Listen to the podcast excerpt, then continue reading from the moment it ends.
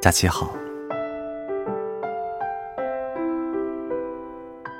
国庆每一天，杜蕾斯和你说边走边爱的故事。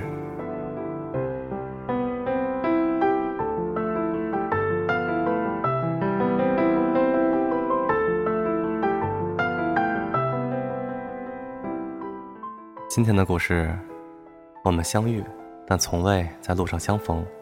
作者：宝镜 Silence。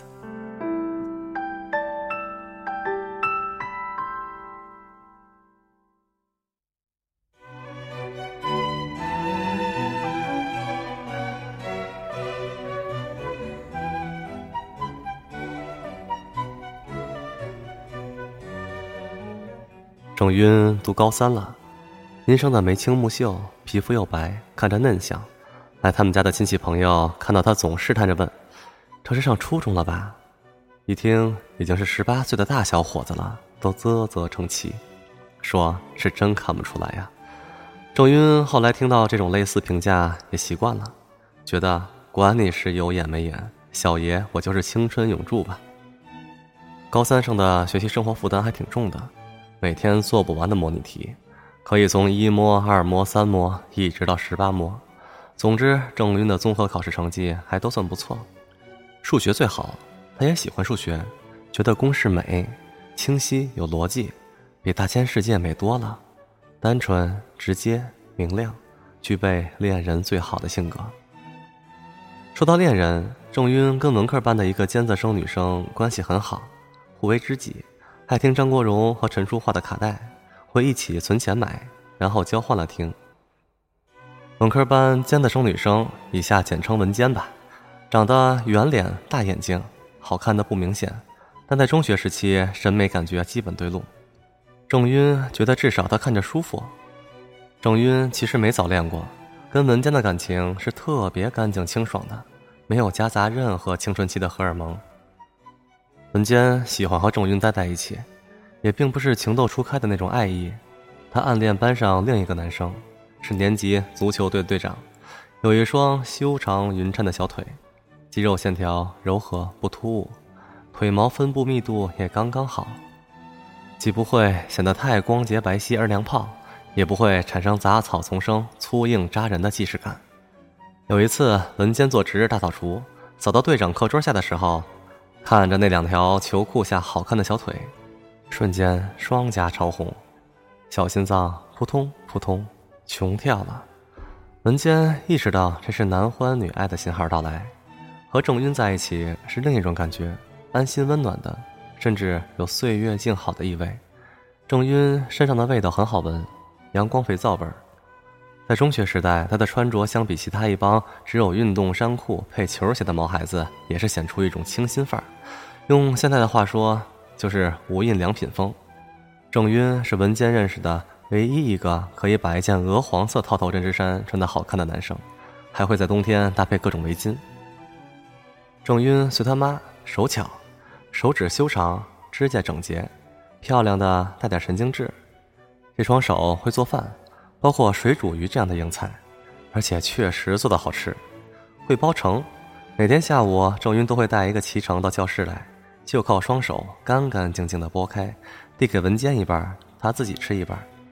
会做各种手工，流行叠幸运星的时候，随手叠出一大瓶送给文坚瞎嘚瑟；流行缠相思币的时候，缠出自带创意文案的五彩花样币送给文坚瞎嘚瑟。文坚一样都不会，做饭、剥橙、叠幸运星、缠相思币，就直接从郑晕那儿拿现成的，显摆给其他女生看，以示自己多么心灵手巧。郑晕甚至一度想挑战织毛衣和十字绣，但这些操作起来很难隐蔽。所以就作罢了，好像后来他在家里还是默默搞出一副十字绣的，文坚隐约记得。后来高考揭榜，文坚考了个史无前例的最高分，文科过六百，把小伙伴包括他自己都大大的惊呆了。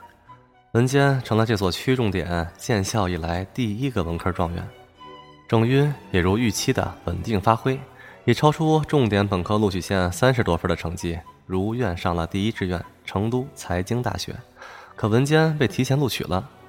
那个时候高考还有个零志愿选项，针对男生主要是国防、公安、航天等院校，针对女生就是各个师范大学了。本来文坚的零志愿就是随便填填的。所知范围内最好的两所师范院校是北京师范大学和华东师范大学，大多数文科生就第一填北师大，第二填华师大。文坚家祖籍是江苏扬州，他爷爷是在上海读的同济大学，而且他本来就想跟大多数人不一样，所以就反了反，第一填了华师大中文系，北师大排第二。这个填法就是文坚自己做主，一蹴而就的。他爸妈很认真的帮忙一起研究了第一到第三志愿的院校以及专业，唯独这个零志愿根本没在意。谁能想到文坚考的实在他妈的太好了，嗖的一下就被华师大录取，要去到上海。两个城市，新鲜生活。那个年代还在流行着写信，白纸黑字的信件，不是电子版的。文坚特别愿意展读郑晕写来的书信。因为郑晕的钢笔字迹自成一体，又遒劲漂亮，看着有一种暧昧的书面欲望，意淫着信件主人一定是枚偶像剧里的帅哥。虽然郑晕多少也算是的，但不是会产生欲望的那种格式。信件回复频率的稳定程度，以及文坚收信时自然荡漾而开的笑容，都令同宿舍的姐妹们认为文坚一定有个远方的恋人。虽然每次他都温和否认。文坚喜欢郑云给他写信，喜欢他记挂着他的感觉，喜欢他在他过生日的时候给他弄的卡带。可是文坚的心里清清楚楚的知道，这都不是爱情。他在郑云面前永远不会双颊潮红，小心脏扑通扑通熊跳啊。大一时，同寝室姑娘们还会时不时熄灯卧谈，类似男女之间有没有纯友谊这种老牌大众话题出现过好几次。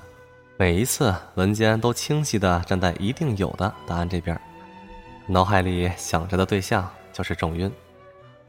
大二寒假，春运高峰情况十分夸张，郑云打电话给文坚，叫他不要急，就先回成都，他会搞定成都回老家的票，不管火车、汽车，反正两个人一起走。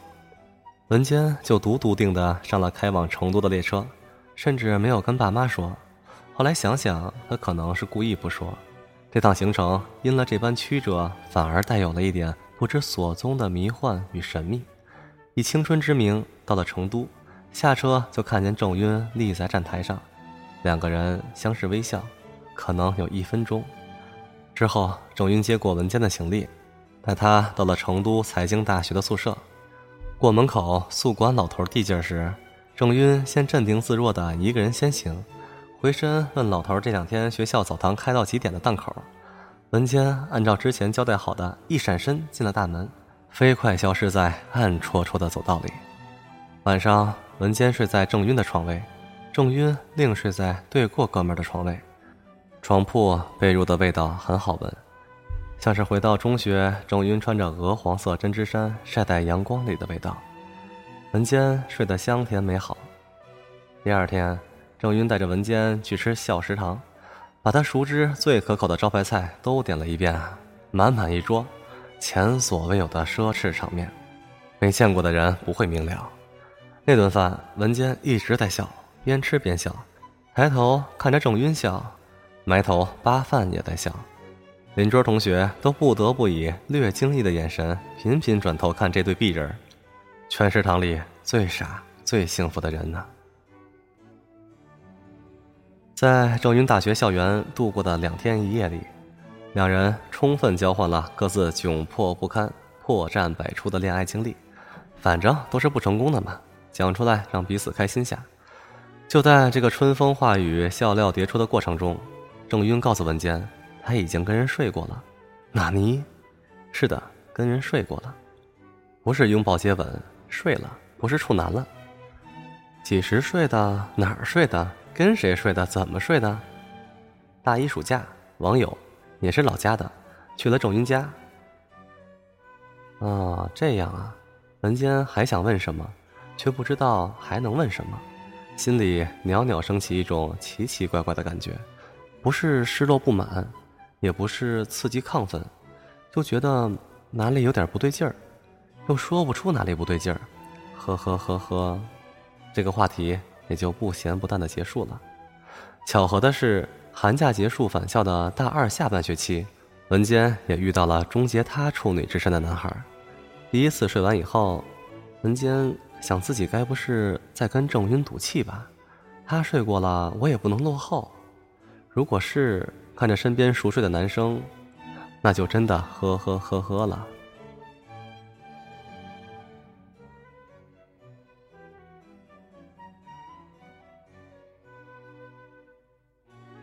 春秋冬夏，大四一年，在各种大实习、赶毕业论文、准备答辩、四处奔波投简历的兵荒马乱中疏忽而过。文坚一如既往的没有随大溜选择师范实习，而是去了上海电视台，开始熬夜通宵剪片、采访、写稿、做节目的黑白颠倒职场人生。经过四年的磨合拉扯，文坚义无反顾的爱上魔都上海。他觉得再也离不开这座香艳变态的城市，决定在这里生活下来。听过文坚的种种生猛描述，郑晕也是被上海所吸引的。他能理解这座城池对文坚这样的女孩产生的巨大吸附力。于是，在文坚的强力蛊惑下，郑晕带着还算漂亮的履历表来到上海，试探着寻找生存的机会。郑晕来了，就住在文坚租住的一室一厅小公寓里，只有一张床。俩人睡一块儿，无需说明什么，特别自然。文坚彼时的男朋友基本都知道郑晕的事儿，也无需说明什么，特别自然的接受了。当时文坚已经在电视台担任综艺节目实习导演的工作，生物钟完全不规律。郑晕按照计划每天去参加相关单位的校园招聘季活动，投放简历，频于面试，作息相对还规律点儿。就顺手担负起照顾文坚起居的工作，打扫房间、洗衣服，还有就是尽量不叫外卖，去楼下超市买菜做饭给文坚吃。郑云烧菜不是一般的好吃啊，正宗川味儿。有一次晚上凌晨三点回家的文坚吃到郑云留在桌上的水煮鱼时，眼泪扑哧哧掉下来，真他妈太好吃了。吃完洗澡上床。文坚单纯的从背后抱住了郑云，郑云的肩膀轻微抖动了一下，也就安静听任文坚抱着她熟睡过去。第二天下午，文坚心满意足的醒过来时，发现郑云没有出门，端坐在沙发上柔和的看着他。文坚笑着问：“你想跟我说什么？”郑云点点头，开始讲：“你还……”记得我以前跟你说过的我所有的恋爱故事吗？包括第一次暑假里跟网友上床，记得呀。嗯，这些故事都是真的，除了……郑云凑过来和文坚耳语道：“我从中学认识你的时候就知道了。”对话结束，两个人再度相视而笑。可能有一个世纪。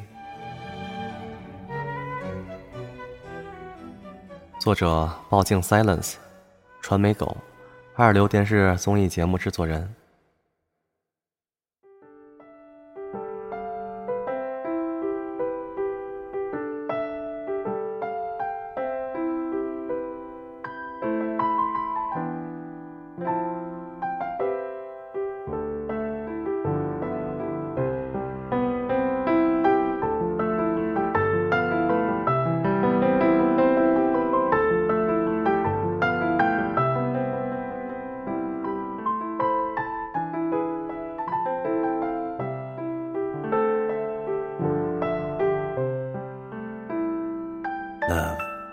X G X，。我是怪盗李大郎，我们明天继续边走边爱。